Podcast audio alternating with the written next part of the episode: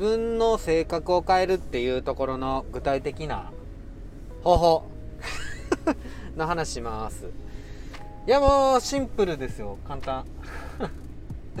環境を変えるですね。うん。例えばえー、明るい性格前向きな性格ポジティブになりたいとかっつったらそういう人たちが集まる場所に行けばいいんですよね。そんなとこあんねんって。ね思うかもしれないですけど。結構あるんですよね。例えばねジムとか。あのねジムでね体鍛えたり走ってる人たちあんまりねネガティブな空気出してる人いないよ。あそこ。あの空間。うん。だからねもうバンバンなんか、自分のためにやってますみたいなね、なんかね、人に見られてな、ね、なんなんて、人に見られてっていうか、あそこね、見られて筋肉つけて頑張ってるみたいな人たちの、ね、集う場所なんでね、うん、全然、恥ずかしいげもなく、ね、バンバンやってるでしょもうポジティブ、ザ・ポジティブみたいな。うん。ね。だから、ね、ジムに行けばいいですよ。うん。ポジティブに明るくなりたかったら、本当に。うん。なんで高瀬は行かないんかって？うん。高瀬はね、別にそんなとこ行かなくても ねえ、笑ってられるんでね。うん。っていうかね、あのー、うん。お金払って行くんもいいんですけども、なんていうかね、もう、ランニングマシンの上に走ってるよりも自分で外パーって走れるんで、ええ。だから、そんなにお金払わなくとも、ね、体鍛えられるからですかね。うん。でも、性格変えるためにはやっぱり人っていうか、うん、仲間が必要かなって思うんで、うん、一人で、一人で走っててもね、うん。いや、まあ、多少はなると思うけど、劇薬、性格を変える劇薬としてはやっぱり人ですよ。うん。だそういう人たちの中に入っちゃう。そしたらね、もうね、性格がどんどんね、こっちになんか、なんか侵食されるって言うとあれやけど、移ってくるっていうか、うん。種に染まれば赤くなるってやつですね。うん。それで性格変わってきますよ。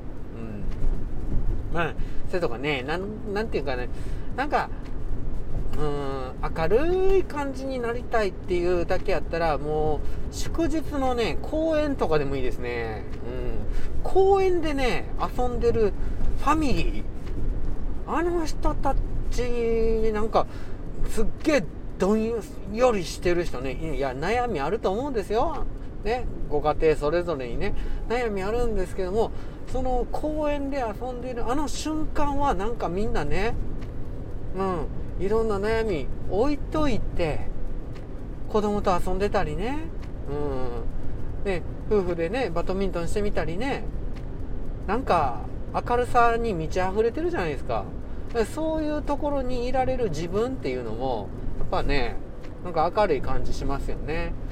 平日の公園っていうと、まあそんなよくわかんないんですけど、えママさんたちがね、いるならあれなんですけど、たまにね、あのー、ご職業についてらっしゃらないね、方がお昼間にですね、あの、ベンチでね、あの、どんよりなさってる時もあるかもしんないから、なんか祝日のね、休みの日とかね、そういう時ね、明るいオーラもらえますよね。性格明るくなりますよ。そこに属せるっていう、そんな自分でね、明るくなりますね。うん。で、実際リアルで行動が難しいっていう感じだったとしたら、もう SNS とかスタイフ内でいいんじゃないですかね。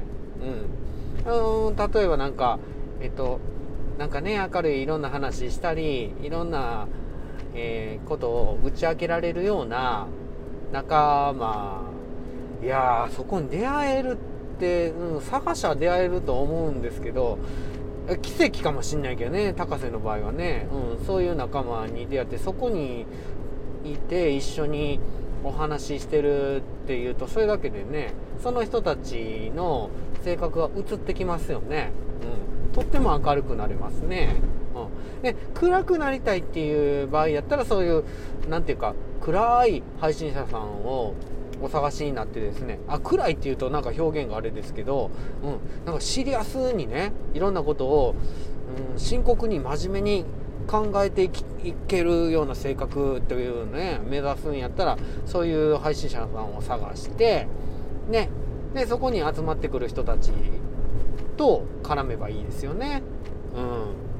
ね、いっぱいもうなんだかんだなんかあっけらかんと毒舌を吐きまくりたいとかってねいうそういう性格を目指されてるんやったらそこですし、うん。ねえーと、人の揚げ足じゃないですけどもとって何か世の中を成敗した気になりたいみたいないうような配信者さんいるかどうか知らないんですけども、まあ、そういう、ね、自分がそういう性格になりたいんやったらそこ行けばいいし